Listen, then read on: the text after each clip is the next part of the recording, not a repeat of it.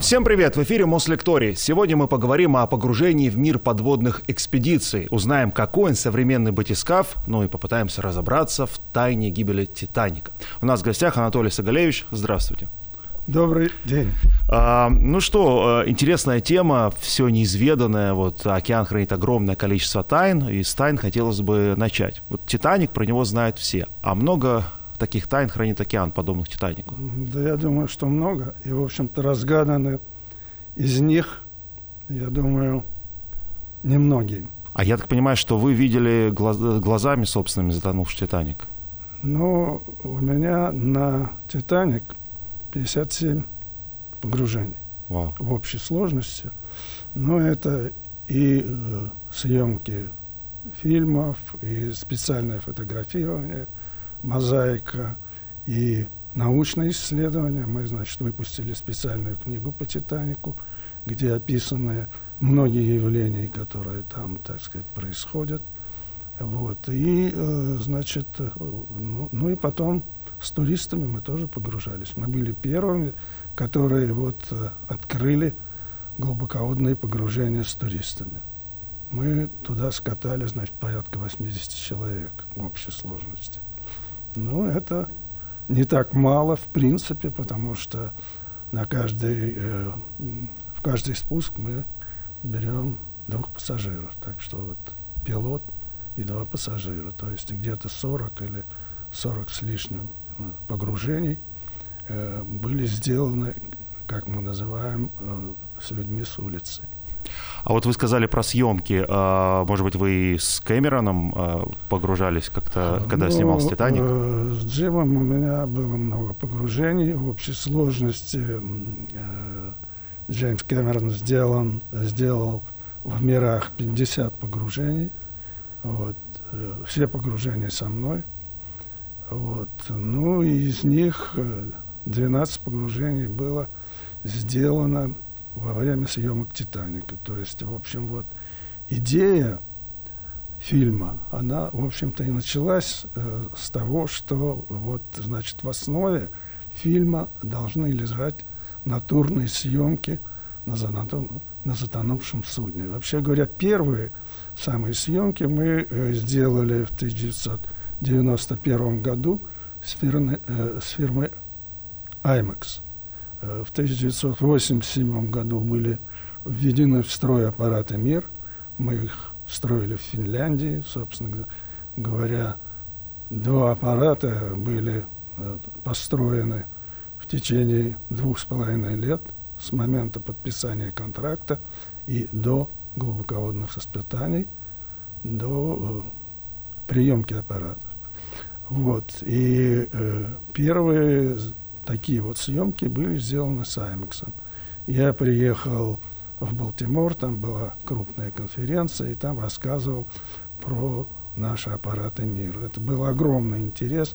Аудитория там просто не вмещала все, всех желающих, там порядка 500-600 человек. Это очень много для конференции, но тем не менее. И вот после того, как я, значит, рассказал о том, что у нас два аппарата, что они стоят на борту одного судна, академик Всеслав Келдыш, ко мне подошло два человека э, с фирмы IMAX, это, значит, Андре Пикар, вице-президент, и э, Стивен Лоу, значит, режиссер, выдающийся парень.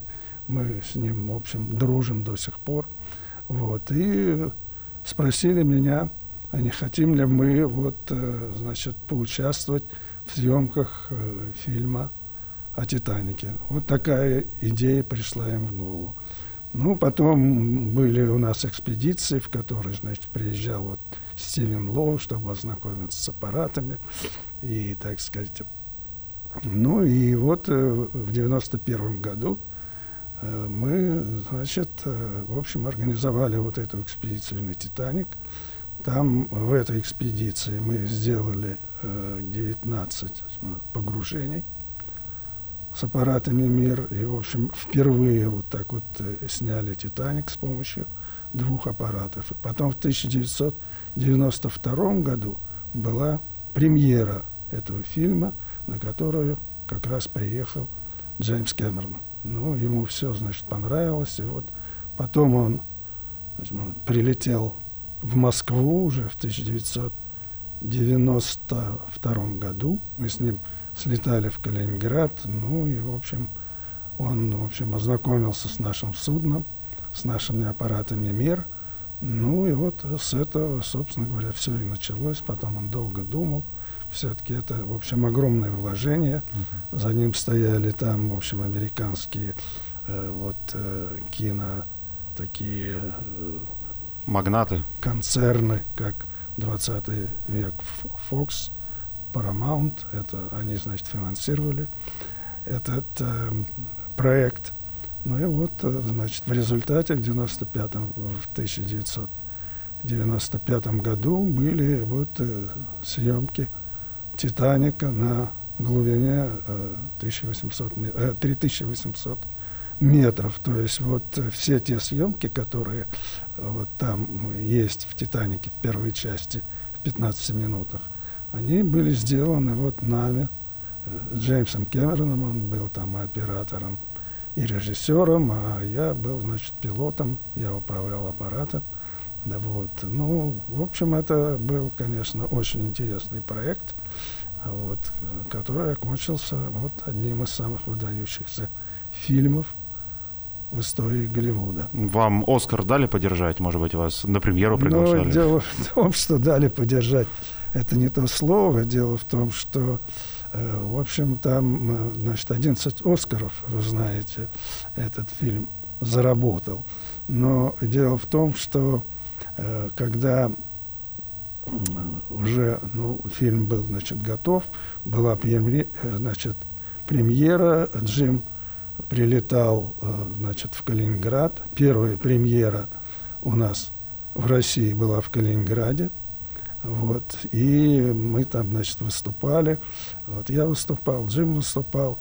Ну, и вот он, он меня там как-то спросил, а вот как ты думаешь, сколько, значит, Оскаров э, этот фильм заработает? Ну, я ему сказал, как минимум 10. И добавил, ну, Джим, если будет больше, то все остальное мое. Договорились? Он мне сказал, этого не может быть, и пожал мне руку, что мы вроде бы договорились. Вот. Ну, потом 11 Оскаров, потом я прилетел э, несколько позже, значит, в Лос-Анджелес. В то время, когда была премьера в Лос-Анджелесе, я был занят, я не смог туда полететь. Я был в экспедиции. Вот. А, значит, потом я прилетел, ну, пришел к нему домой. Я, -то, в общем, обычно, когда э, прилетал в Лос-Анджелес, я, значит, останавливался у него там дома, у него там специальный э, домик для гостей, ну и там с женой приезжал, мы, в общем, останавливались в этом домике. Ну и у него там, значит, в доме такой огромный пул, значит, разных призов. Ну и там стояло его три личных Оскара.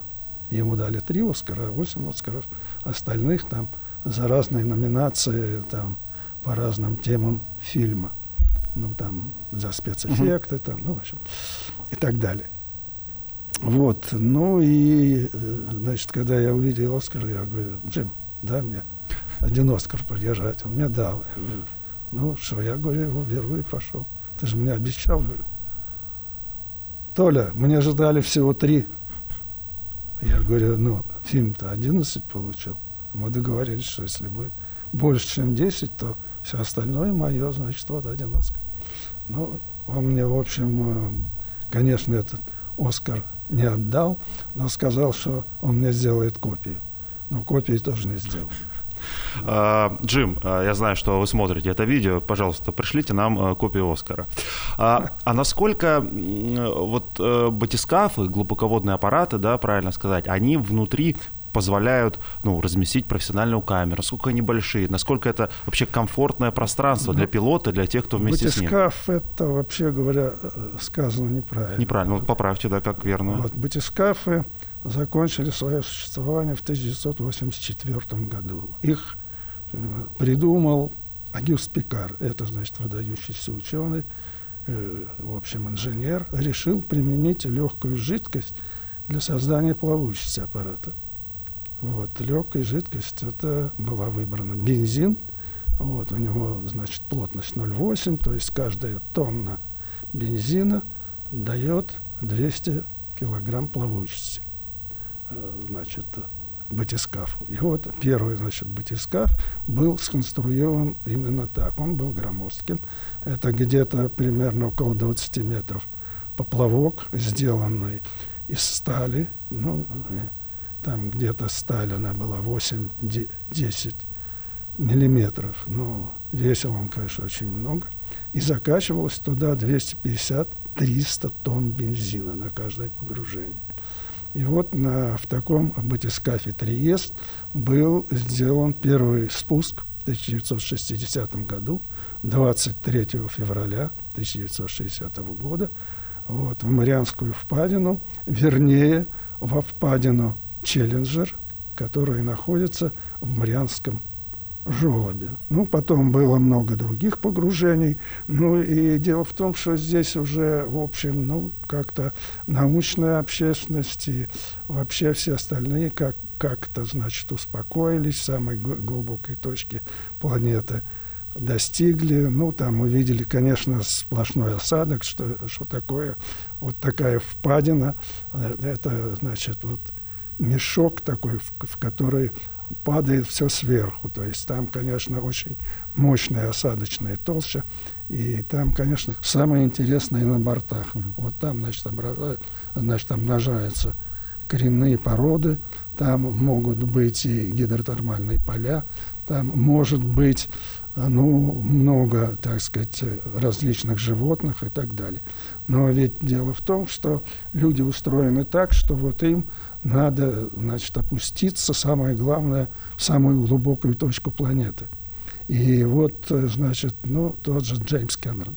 Джеймс Кэмерон вот сделал второе погружение. В мире он в одиночку, это самое, значит, в одиночку спускался. Когда-то мы с ним обсуждали эту проблему, и он э, мне как-то сказал, давай сделаем аппарат и пойдем с собой вдвоем. Ну, в общем, такое было. Но дело в том, что э, он сделал аппарат на одного человека. Ну, решил показать миру, что вот он, Джеймс Кэмерон, он, ну, он, он строил это на свои деньги, конечно, которые он заработал там на фильмах, в том числе и на «Титанике». Вот, ну и вот я туда летал, когда он, значит, погружался. Это было в 2012 году, где-то, по-моему, 24 апреля, что-то вот в этом роде. Вот. Я, в общем, при этом, так сказать, присутствовал. Ну, он действительно один ходил, но сначала спустили аппарат без человека на эту глубину, туда, во впадину Челленджер – вот, ну, там было соответствующее, значит, устройство, которое отстыковывало якорь, то есть он туда опускался на якоре автономно. Потом, когда там он, э, значит, на дно пришел, выдержали еще час, потом дали сигнал на размыкание вот этого размыкателя, чтобы отцепить якорь. А он э, погружается за счет вот этого тяжелого груза якоря, а всплывает уже из-за балласта? Как вообще происходит техническое погружение? Ну, вот у, э, у батискафа было так. Там, значит, вот закачивалось порядка 250 тонн бензина. Ну и, значит, по мере того, как аппарат спускался вниз, э, бензин замещался водой. Вот. И, в общем, аппарат значит, приобретал отрицательную плавучесть, дошел до дна. Но около дна там его, значит, вы, вывесили, например, э, в нейтральную плавучесть с помощью сброса дроби, стальной дробь. Там, э, значит, два бункера, в которых находилось 16 тонн стальной дроби, которая, значит, удерживалась в пластиковых бункерах с помощью электромагнитов. Вот. И для того, чтобы всплыть, нужно было сбросить эту дробь. Вот, значит, сначала вывесили аппарат в нейтральную плавучесть, чтобы он мог поплавать, значит, походить, пофотографировать, значит, отобрать там какие-то образцы, если они там есть, и так далее. А потом уже всплытие просто сбрасывались эти 16 тонн дроби и, значит, вот, батискаф э, всплывал вверх. В современном, в современном аппарате очень часто, в общем-то, используют, используют тот же принцип. Ну, то есть вот, значит, идут, например, на глубину, там, какую-то глубину, там, вот у них там э, есть тяжелый балласт, либо это стальные там или чугунные чушки. Вот, например, в наутиле французском там, там значит, используют э, мешки с песком, такие вот мешки с песком.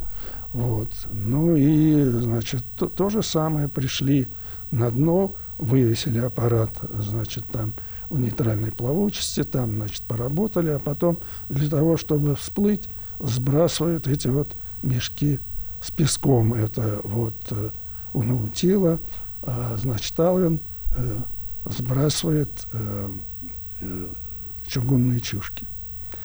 Вот таким образом. У нас, в общем, единственные в мире аппараты на 6 тысяч метров, которые ничего не сбрасывают, а работают за счет, значит, морской воды, приема, значит, балласта в прочные балластные сферы и потом откачки его с помощью специального насоса высокого давления, который, значит, вот выбрасывает эту воду обратно. То есть э, у нас, в общем, единственные такие вот экологически чистые аппараты, которые никаких следов при погружении не оставляют.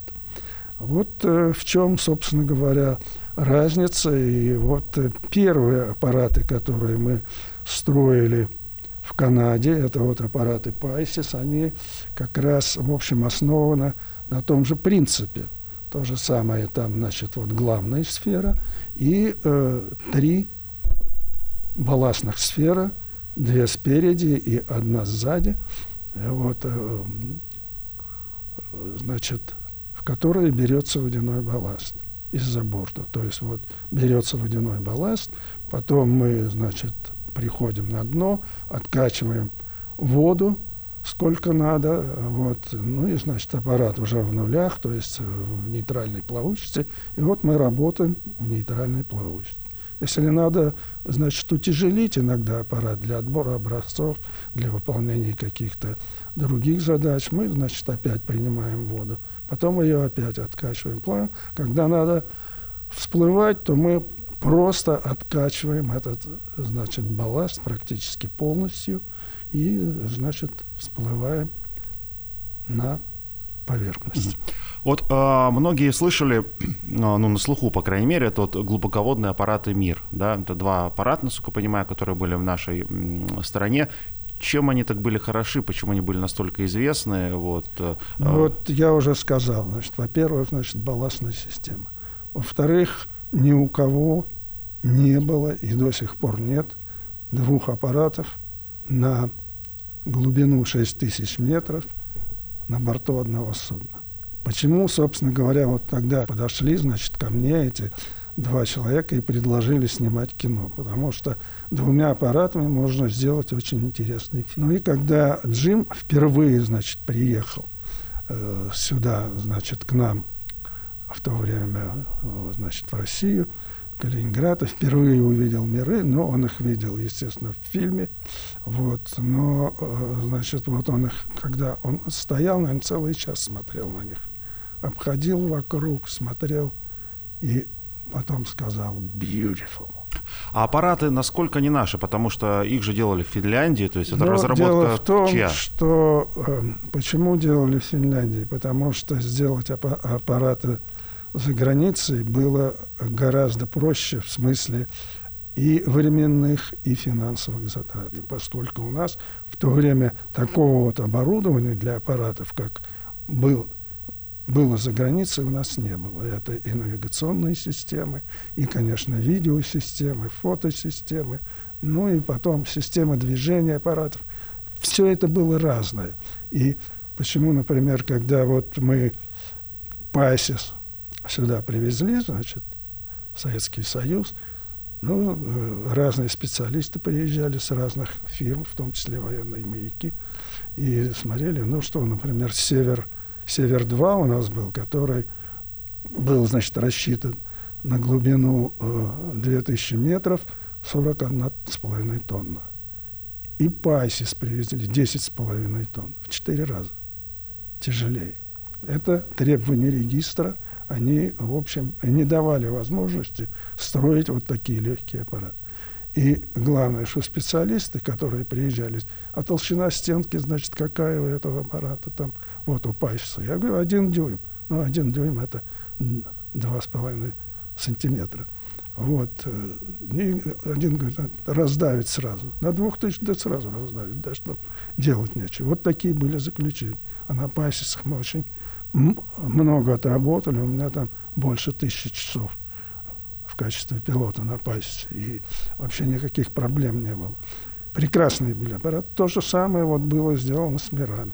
Вот этот Хурал им, а, а, значит, раздали техническое задание, которое мы написали с Игорем Евгеньевичем значит, Михальцевым, который был руководителем проекта. И через месяц был очередной сбор у Байбакова. Ну и там, значит, вот э, все директора, значит, выносили свои, значит, вердикты. От 10 до 15 лет это создание аппаратов, там, ну, проектирование там, ну и, и все остальное, и техническая часть. Вот, от 10 до 15 лет. И я уже сейчас не помню, но какая-то огромная цифра на один аппарат, порядка 50 э, миллионов долларов в эквиваленте. У нас уже э, был, э, значит, э, было предложение от финнов, вот, и, значит, там два с половиной года на два аппарата, и сумма 29 миллионов валютных рублей. Это как раз было 40 миллионов долларов. Вот такая вот ситуация. Ну, здесь уже Байбакову деваться было некуда, а мы до этого, значит, прошли всех силовых министров, и военно-морской флот, Горшков, Устинов, потом, значит, ВПК Смирнов и так далее. Все подписали. Ну и потом, значит, подписал Тихонов в то время был премьер-министр. И, и дал распоряжение, значит, Байбакову выделить, значит, финансовые средства для создания аппаратов за рубежом. Но все равно собрали этот хорал, и все равно вот это вот, значит, исследование провели. Ну вот в результате, а в результате, конечно, здесь наши знания по аппаратам, они э, были, в общем, э, ключевыми. Я, э, в общем, работал один на фирме Раум Репула в Финляндии в течение двух с половиной лет. Игорь Евгеньевич сидел в Москве, боролся с бюрократами там, ну и, и так далее. Ну, в общем, в результате все получилось. Если все-таки вот возвращаться к разговору а, о том, что можно увидеть там под водой. А, вот вы говорите, что 98% мирового океана это до 6 тысяч метров, и поэтому мир практически да, везде мог а, погрузиться. Что самое необычное вы встречали? Титаник, э, с ним понятно. Какие-то другие затонувшие корабли? Может быть... Ну, мы обследовали, значит, Бисмарк. Бисмарк — это самое мощное судно Второй мировой войны, который э, принимал на верфи лично Гитлер, значит, приезжал. Есть, есть такие кадры документальные. Он лежит э, на глубине 4700 метров. Вот, мы его обследовали. Э, Джим тоже с нами, Джеймс Кэмерон тоже, значит, работал, и он снял фильм. Так что вот это, это судно мы тоже обследовали. Потом мы обследовали японскую лодку I-52, которая лежит, ну, тоже в Северной Атлантике на 15 градусе северной широты э, вблизи Срединно-Атлантического хребта. Вот, и мы, значит, эту лодку тоже обследовали, нас нанимали, значит, американцы. И там, значит, по легенде и по, значит, историческим данным лодка везла 2000 золота в Германию в расплату за э, новые локаторы, значит, морские локаторы, которые были сделаны в Германии, которые были проданы в Японии. И вот, значит, по историческим данным, э, там, значит, американцы раскопали, один американец, Пол Тидвелл, значит, раскопал эти данные, и, в общем, там должно было быть две тонны золота. Так, вы нашли это золото? Нет, мы это золото не нашли. К счастью, я вообще не люблю золото. Вот. И, так сказать, э, ну, а нашли бы мы, наверное, потом бы не, я не знаю, что мы с ним делали, но, во всяком случае, в контракте я записал, когда мы, значит, подписывали контракт, что мы золото поднимать не будем, что мы, значит, можем, если мы его найдем, сложить его где-то, а для подъема пускай нанимают еще кого-то. Они согласились. Но дело в том, что мы это золото не нашли. Мы обыскали много, вот, то есть э, довольно большую площадь. Э, лодка была и спереди, и сзади разрушена. Вот, то есть там было видно все так. И, э, вот. и единственная прочная, так сказать, структура была, конструкция, это вот сама рубка. И, скорее всего, это золото было, наверное, в рубке внизу, вот, использовалось, может быть, в качестве балласта, не знаю. Но, во всяком случае, документальные кадры были, значит, и мы их смотрели, как золото в ящике, в, самое, в ящиках таких специальных грузили в Сингапуре. Но, тем не менее, золото мы не, не нашли, и тогда Пол Тидол мне предложил, а давай мы взорвем радиорубку, у меня есть специальные взрывные устройства. Ну, я, я, конечно, не согласился. Я сказал, что извини меня, это будет международный скандал. Мы будем взрывать японскую лодку на глубине вообще.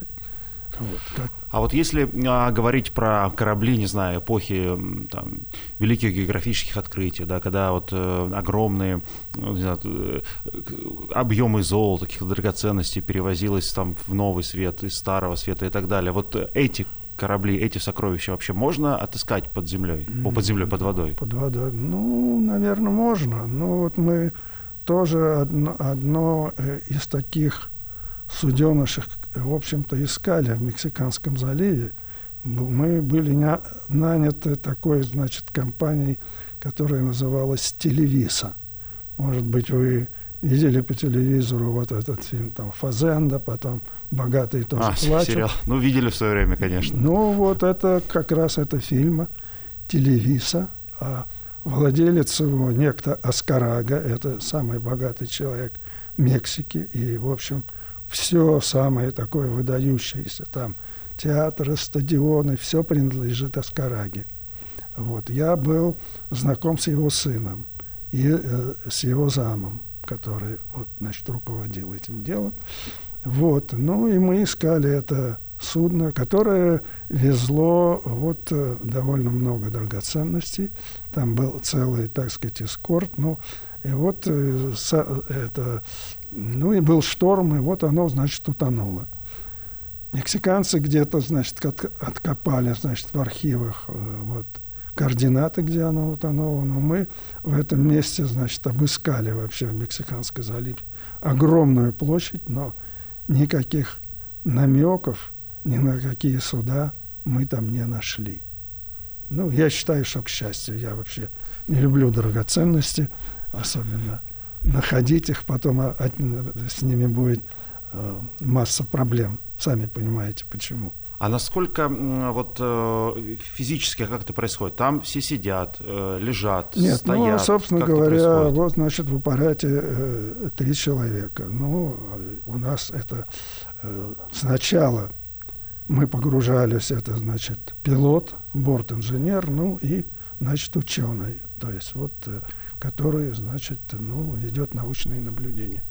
Ну, а потом, вот когда уже начали с туристами, значит, погружаться, когда начали снимать кино, то погружались вот э, два туриста, либо два специалиста, например, Джеймс Кэмерон и там его, значит, инженер, который там работает с телеуправляемым аппаратом, там и так далее. И, значит, один пилот.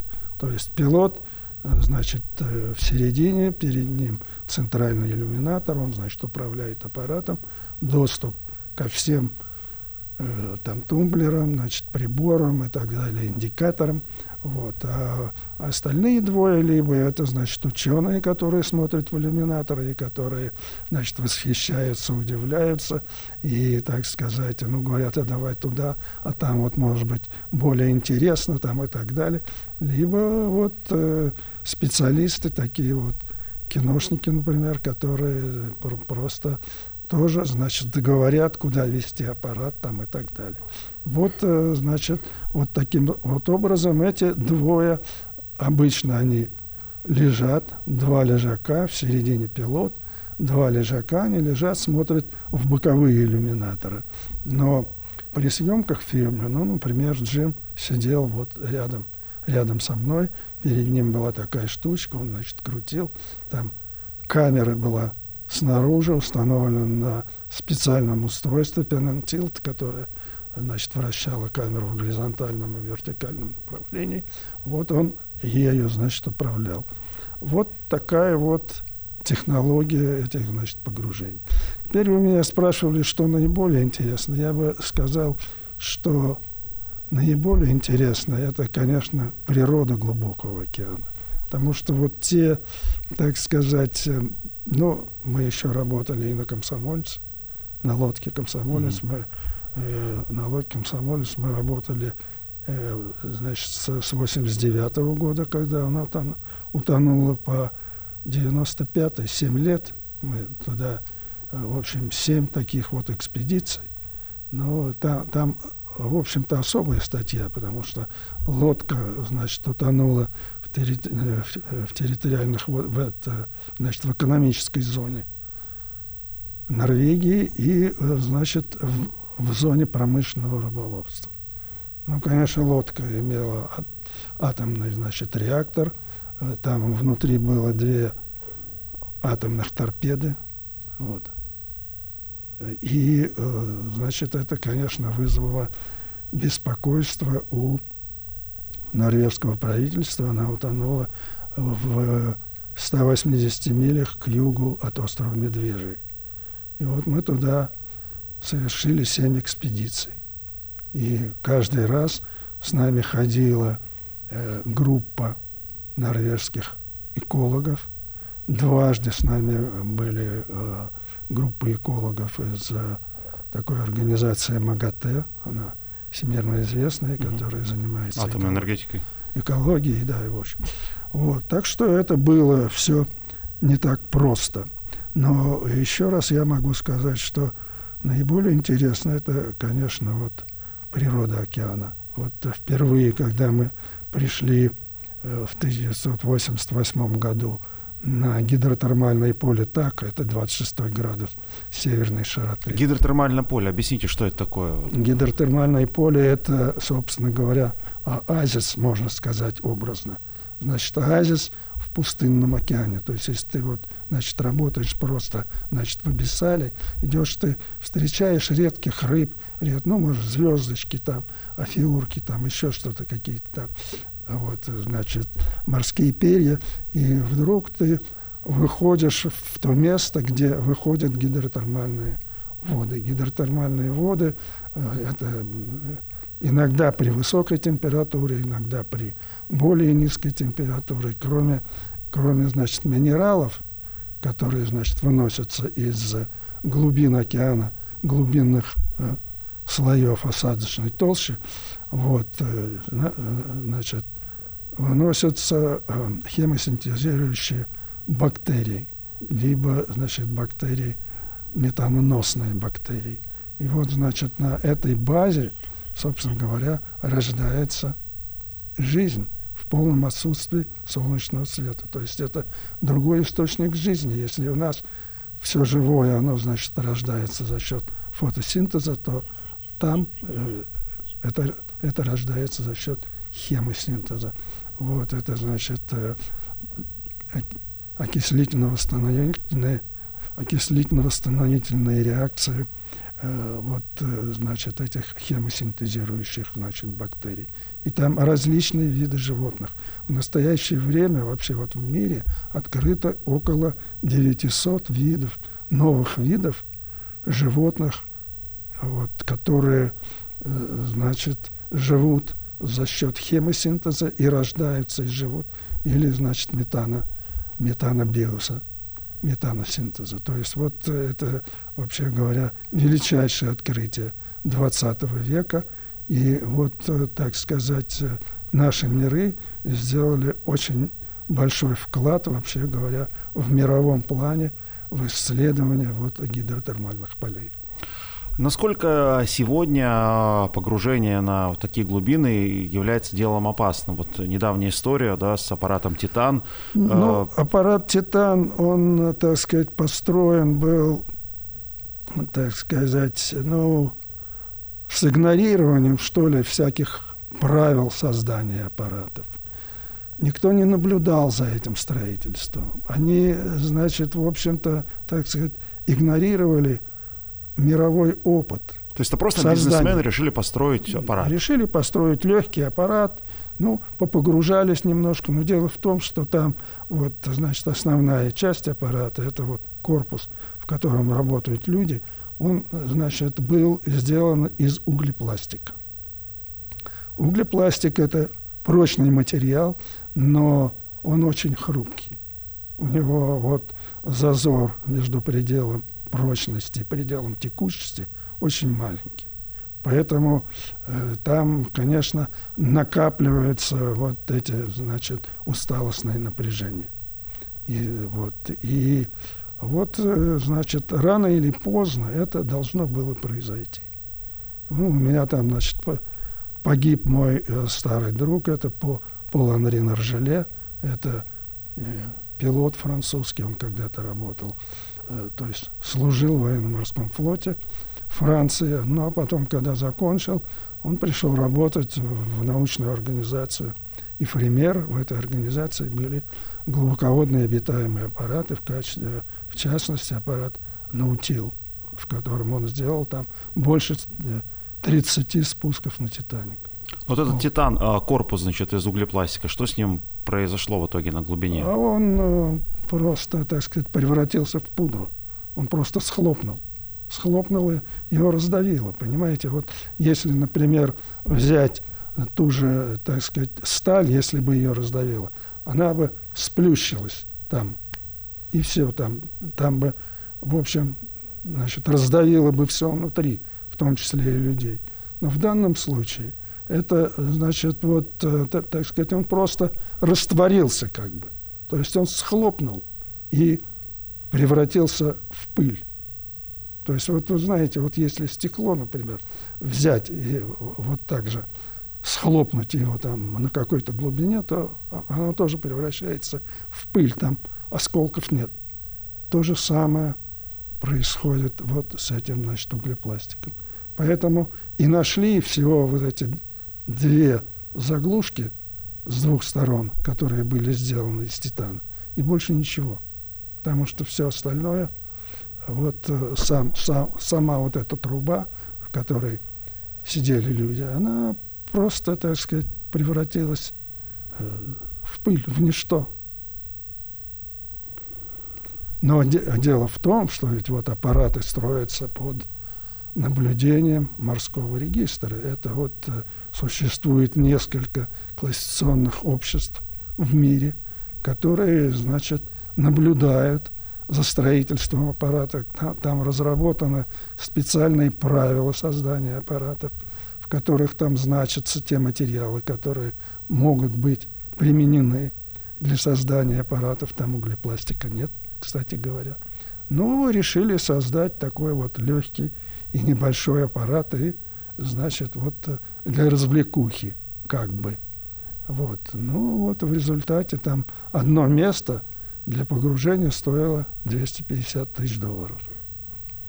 Ну, в общем, вот результат. То есть, вообще говоря, опытом, вообще говоря, который накоплен в мире, ну, в разных областях знания, особенно вот э, в таких вот, э, так сказать, мероприятиях, которые связаны э, с риском для жизни, людей надо относиться очень осторожно. И опытом пренебрегать никак нельзя. Ведь после того, как все это случилось, мы переписывались, там, ну, в том числе Джеймсом Кэмероном, с Доном Волшем, там, Вилл Конан. Ну, там есть определенный круг людей, ведь мир очень тесен, и э, таких э, знающих людей и специалистов э, в мире не так много. Поэтому мы, в общем-то, обменялись мнением, конечно. Все пришли к выводу, что это было, ну, просто по-русски головотяпство, наверное, просто, так сказать, полное, непри... полное пренебрежение э, к тому, что было сделано до этого.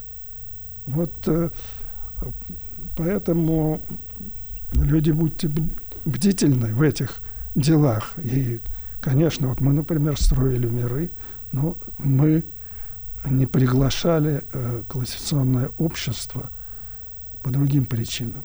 Потому что, ну, за всеми этими обществами стояли американцы. Поэтому иностранное общество мы пригласить не могли вот создание этого аппарата, оно не соответствовало нормам, которые были разработаны в нашем регистре. Поэтому нашего представителя мы пригласить не могли. Но так как у нас уже был опыт и создания аппаратов, ну, собственно говоря, я присутствовал при создании аппаратов в Канаде. Вот. И, так сказать, наши знания так сказать, вот при эксплуатации аппаратов PISIS они были тоже очень важны. Мы взяли за основу, значит, руководство э, строительством, значит, глубоководных обитаемых аппаратов, которое было, значит, разработано в American Bureau of Shipping. Это вот, значит, общество американское, вот, э, ну, значит, американское бюро создания mm-hmm. судов. Ну и, и там есть вот отделение глубоководных аппаратов. А если говорить про вот ситуации самые экстремальные, тяжелые, опасные, которые были у вас э, за время ваших э, спусков, с чем вы сталкивались? Ну, у нас таких вот э, фатальных, что ли, или каких-то серьезных очень. Хотя, в общем, ну, э, любой выход из строя какого-то устройства, он, он, э, всегда, так сказать, может быть чреватым. Но дело в том, что мы сделали аппараты таким образом, что основные системы сдублированы. Ну, например, гидравлическая система, которая, значит, управляет всеми, э, так сказать, основными механизмами, в том числе и движением, в том числе и манипуляторами, и балластной системой, вот. У нас две гидравлические Это как системы. самолета, да, там даже, по-моему, три дублирующие да. системы. Ну, ну, у нас, значит, две основных и одна аварийная. Собственно говоря, тоже угу. три, три системы. Ну, аварийная – это уже сброс, так сказать, э, груза, это, значит, 250 э, килограмм э, никелевой дроби, ну, и сброс там отдельных частей аппарата, в том числе одного ящика аккумуляторов, которые весят 1000, 1100 килограмм. Поэтому это, это все, в общем, э, было предусмотрено. Ну и э, две гидравлических системы, основные системы. Но э, случается так, что если первая система выходит из строя, включается вторая система – но это уже практически аварийная ситуация. Вторая система используется уже для того, чтобы, значит, аппарат поднять на поверхность, чтобы он всплыл. То есть это вот, но у нас таких вот э, э, серьезных, что ли, уж таких вот систем, этих самых повреждений или там выхода из строя каких у нас не было. Потому что аппараты сделаны конечно, на очень высоком уровне технологий. Ну и, как говорится, слава богу, что не было, что сейчас у вас есть возможность обо всем этом рассказать и поделиться да. с нашими зрителями, да. погрузиться в эту действительно увлекательную, необычную для всех далекую тему. В 1994 году аппараты МИР были признаны лучшими в мире по своим техническим там и эксплуатационным качествам из всех аппаратов, которые когда-либо создавались. Кем признаны?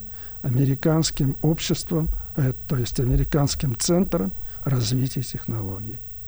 И когда Джима Камерона я помню, спросили, что, а почему он выбрал аппараты МИР, то он ответил, я работаю только с лучшими в мире техниками. Спасибо большое. Спасибо, Пожалуйста. что пришли к нам э, и рассказали э, эти удивительные истории. Спасибо. Пожалуйста.